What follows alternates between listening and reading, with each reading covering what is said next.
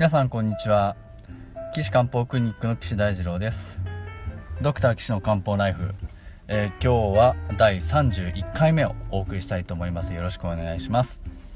ということで今日も皆さんからのこうご相談をねあのお話しさせていただきたいなと思いますのでよろしくお願いします。さあ、えー、今日はですね、えー、味がしないというのが訴えでいらっしゃった方ですね。えー、方というかまああお便りですけれども、えー、59歳の女性です。えー、主訴味がしない。まあそういうことですね。味は敏感ですからね。こういろいろあると思いますが、さあ今日結構いっぱいあるので、パパッと言っちゃいますけれども、え、もともと1年前ぐらいに風邪をひいて内科を受診したそうなんですね。で、まあ、風邪薬が処方されたそうなんですが、まあ、それはよくあることですね。まあ、ただ、そしたらですね、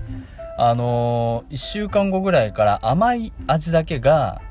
こう味覚ですね。味覚って甘い、しょっぱい、辛い、塩辛いってありますけど、その甘みだけが感じなくなっちゃって、で、またその内科行ったと。で、そしたら、まあ、風邪のせいですぐ良くなるから様子見てくださいって言われたそうなんですね。ところがこれがね、全然治んなくて、それで耳鼻科にも行ったそうなんですね。で耳鼻科に行ったりベロを見たら真っ白だったっていうんですね。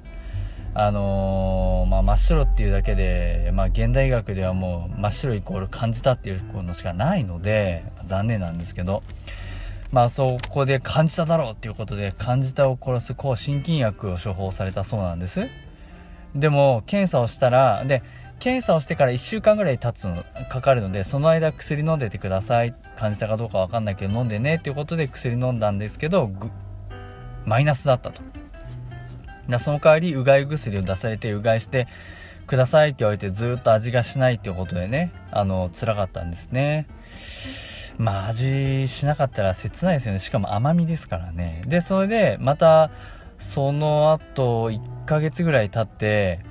今度帯状疱疹になっちゃったんですって。これはね結構耳の穴から顔の横の方だったそうですよ。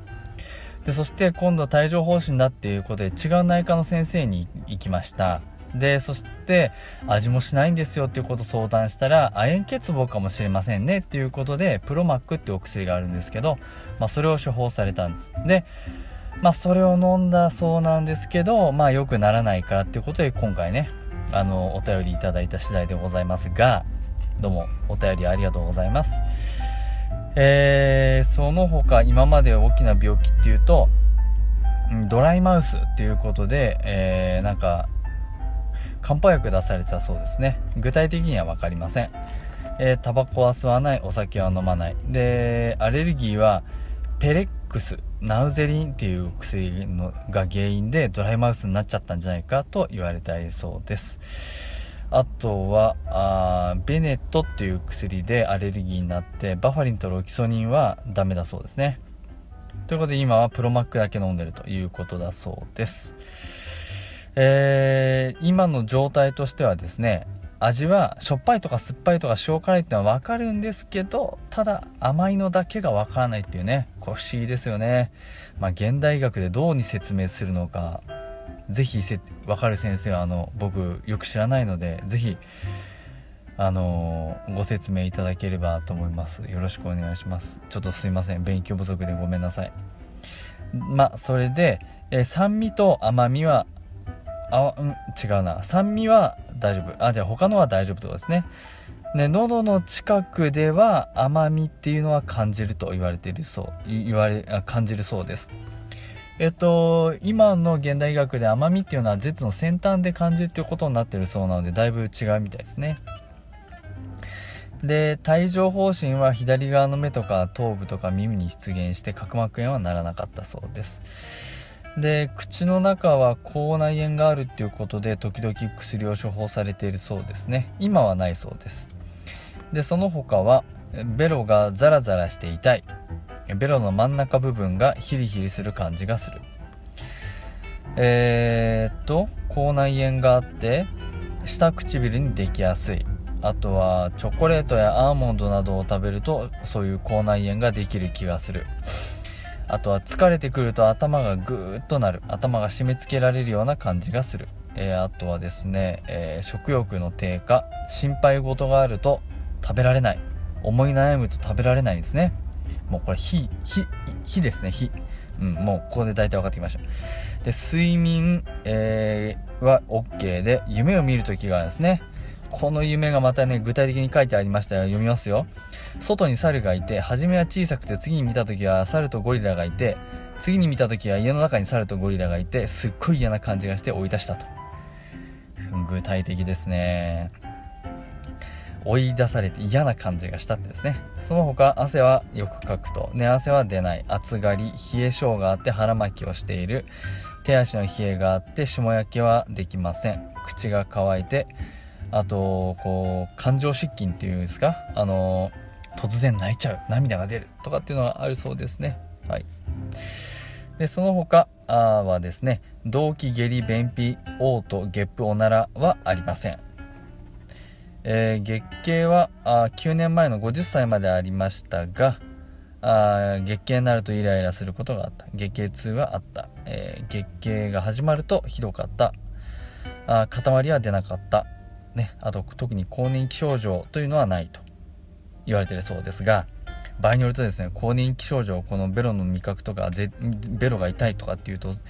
これ更年期症状だって言ってホルモン治療するようなことになる場合もありますね。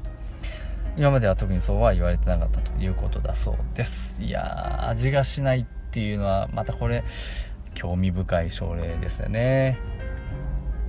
しかも甘みだけが感じないっていうね。うんこれを現代学の人はどうにするか僕は勉強あのね味が異常があるっていう味がしないっていうとですね現代学的にはいくつか原因があると考えてて今この方が飲んでるプロマックっていうね亜鉛を亜鉛が少なくって味がしませんよっていう状態が一つ考えられます。でもう一つはあと鉄が少ないとね貧血になりますけどであとベロの炎症も起こったりするんですね。何て言ったっけなプランマー・ビンソン症候群とかまあまあねあの名前はついてますけど特に治療法はない。鉄補充すればいいですよねっていうのがあとありますね。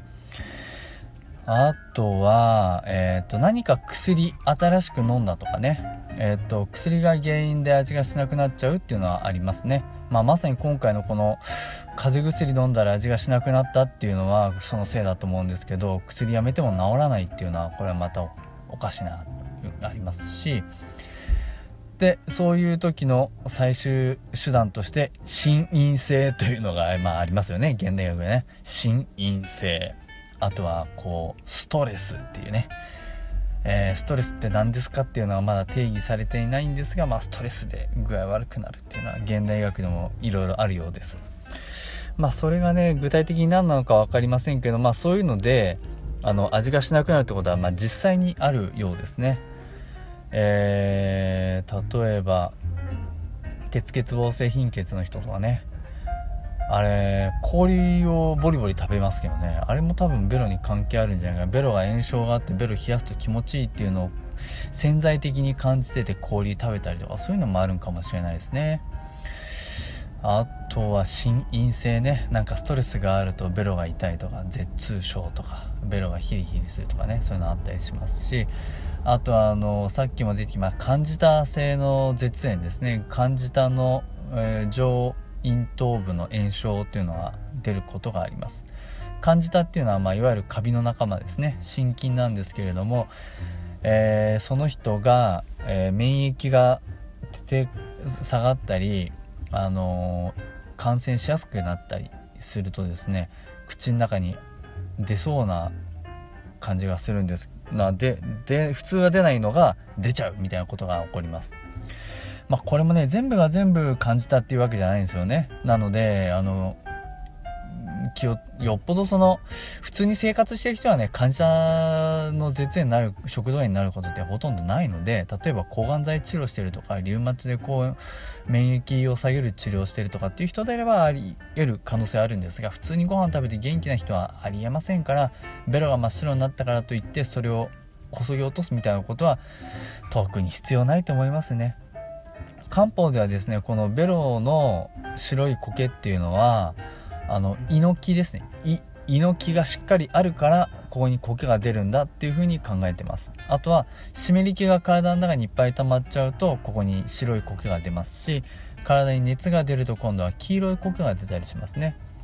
ですまたベロっていうのは心臓とつながってるので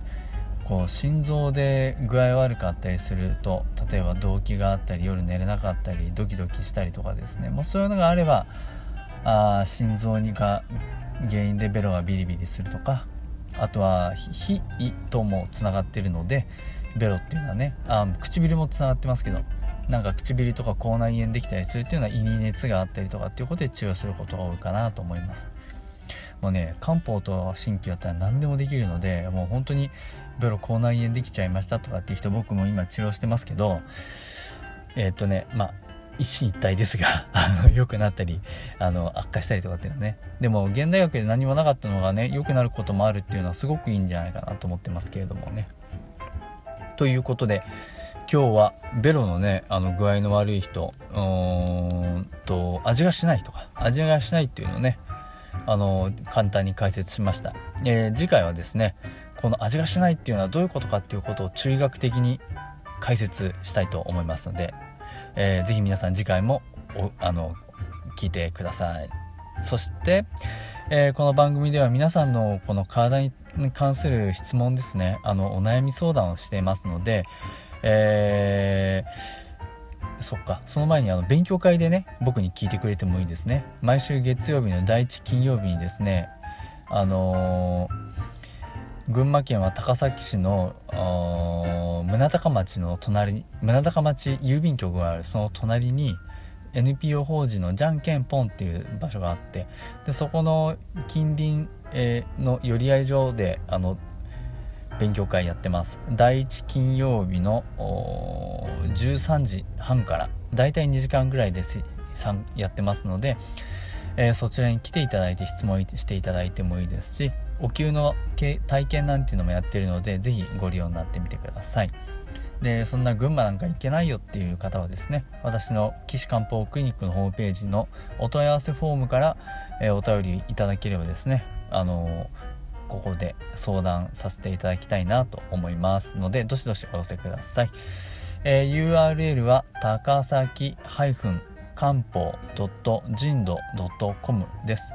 takasaki-kanpo.jimdo.com です。